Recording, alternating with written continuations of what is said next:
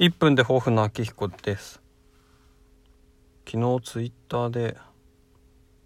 ちょっと弱音ツイートしちゃったんですよね。でさっきそれを削除しました。それはどんなツイートかっていうともうツイッターじゃなくて X なんですがと思考のハマー投げラジオっていう一番私がやってる中で古くて長いポッドキャストがあるんですけれどもそちらのレビュー Spotify の星のところに評価がついてたんですね。でよくよく見たら星1でまあ一人一件だったんですよね。いやーこれね見なきゃよかったなと思ってその旨をツイートしたんですけどまあそれでもねあの評価がつくっていうこと自体は進歩なのかなって思ったっていうことをちょっと強がりで書いたんですが、